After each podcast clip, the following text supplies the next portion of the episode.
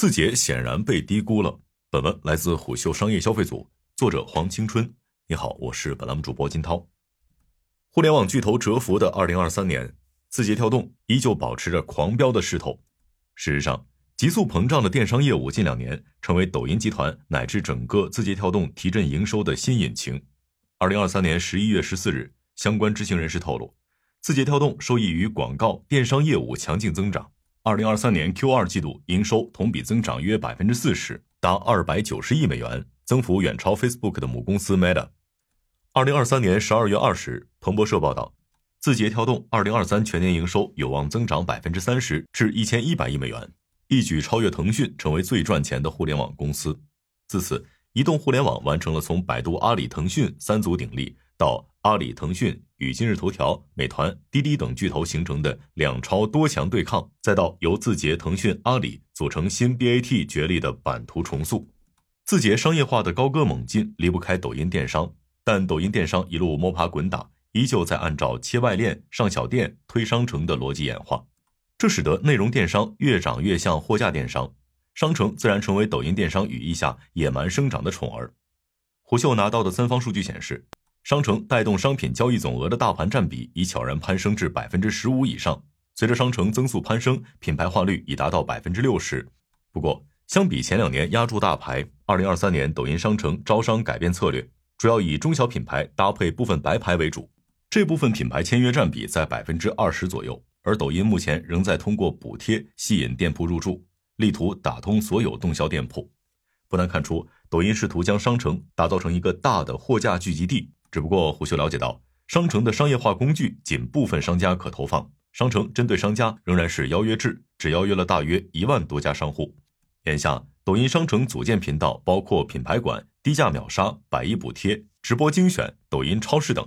随着消费降级，拼多多逆势增长，带动抖音商城也开始重视推动低价商品，商城广告位占比也会提升，包括搜索广告、品牌广告、直播间广告等。此外，抖音正通过降低商家成本和控制电商流量占比来实现长效经营和留存商家。其主要措施包括降低佣金、弱化头部作者、控制坑位费、扶持商家自播、引进服务商等多个方面。目前，抖音电商流量占比已经超过百分之十，未来要控制在百分之八左右。具体投射到团队规模上，字节跳动作为一家全球员工数达十余万的互联网公司，抖音事业部员工约五至六万人。但抖音内部没有专门的支持部门，而是将内容策略、生态策略和经营等分成不同大小的十个团队，大约占抖音总人数的一半左右。值得注意的是，抖音商业化团队规模过去几年内经历了多次调整，从2018年接近两万人，到2020年超2.4万人，再到2023年大约1.5万人。除了销售团队外，字节还有商业技术中心这个部门，主要负责商业化的技术支持和中台建设。这对整个商业化运营至关重要。至于生活服务业务，则是字节近两年直播掘金顺带开垦的新绿洲。团队最初名为创新业务线，二零二一 Q 三调整为本地生活团队，现有员工约四千人。该团队发展速度较快，预计二零二三年商品交易总额将达到两千五百亿至两千七百亿。一位研究人士如此向虎嗅形容抖音与字节跳动的关系：字节跳动是一个新型的互联网平台。抖音是一个新型的广告平台，具有强大的算法和定向能力，因此需要大量的技术支持和中台建设。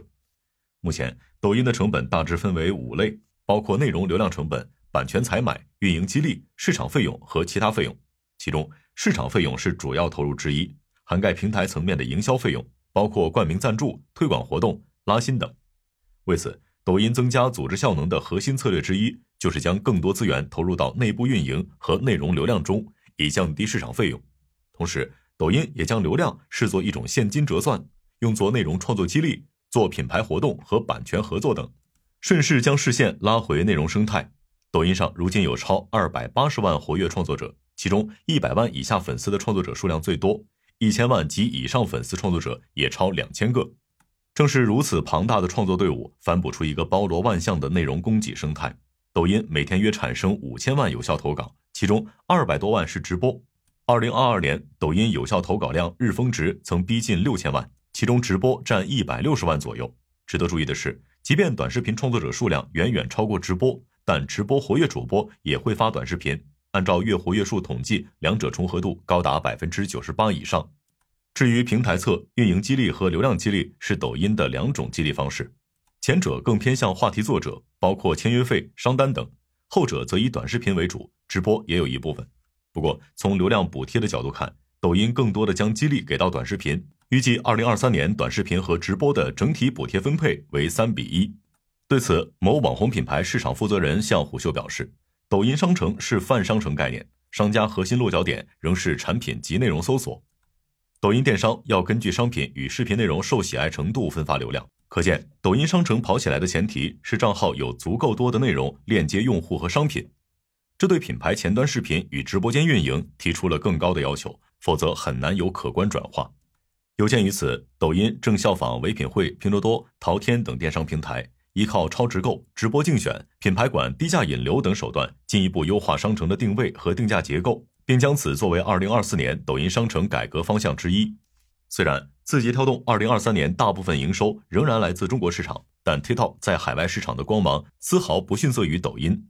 诚然，无数中国出海产品的失败已经证明，两国之间的文化距离越远，产品在另一个国家参与市场竞争时面临的困难就越大。尤其是中国产品要在海外复杂的地缘政治、文化差异和法律监管制度夹缝中占据一席之地，难度更是陡升。但 TikTok 是个例外，其在产品颠覆的基础上，成功完成了本土化的突围。与其说 TikTok 是一个社交网络，不如说它是一个娱乐平台。而这背后正是兴趣聚集，正是丰富的用户生成内容通过二创在生态中流转出圈，推荐算法引爆了内容用户二创循环的生态繁殖能力。这其实是一种非常难得的产品能力。此外，TikTok 也长出了两种能力，一个能力叫社交语言，能保持用户对平台的粘性。如果你想停止使用，那就意味着会丧失很多热点感知及同事之间的共同话题。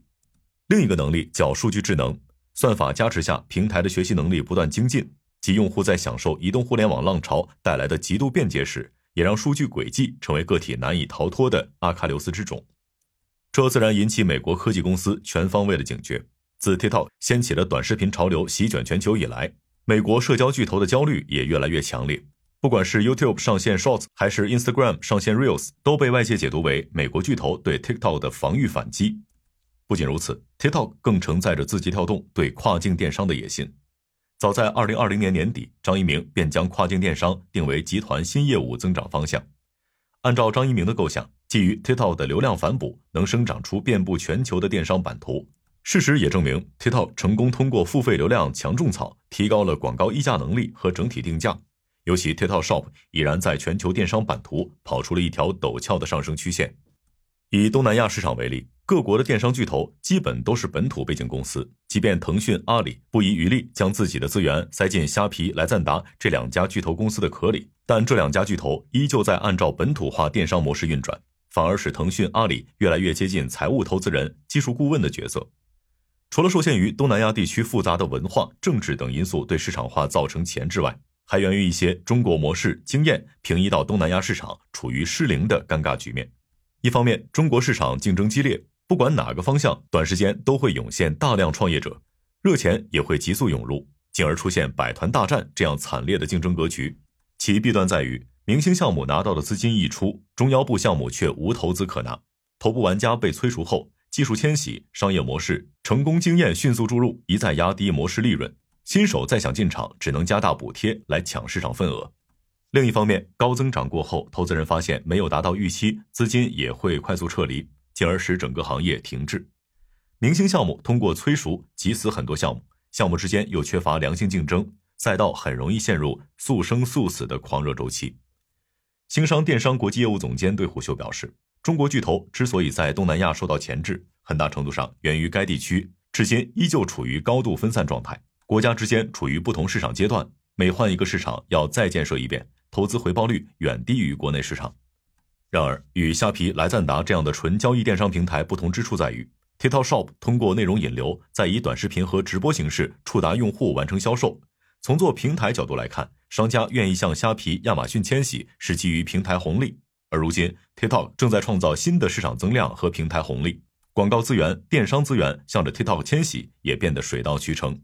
TikTok 是一个天然流量平台，长期来看，将流量转化为销量是成立的模式。TikTok 只需要考虑如何将流量与货结合就行。更进一步说，在亚马逊、Facebook 等国际巨头环伺的环境下，TikTok 找到了重塑兴趣图谱的捷径，在其从年轻人向泛人群渗透过程中，用户规模、变现能力及影响力正无限趋近短视频时代规则制定者角色。毕竟，对商家而言，有货有用户，启动成本低，大概率能赚钱，这样的平台就是增量红利。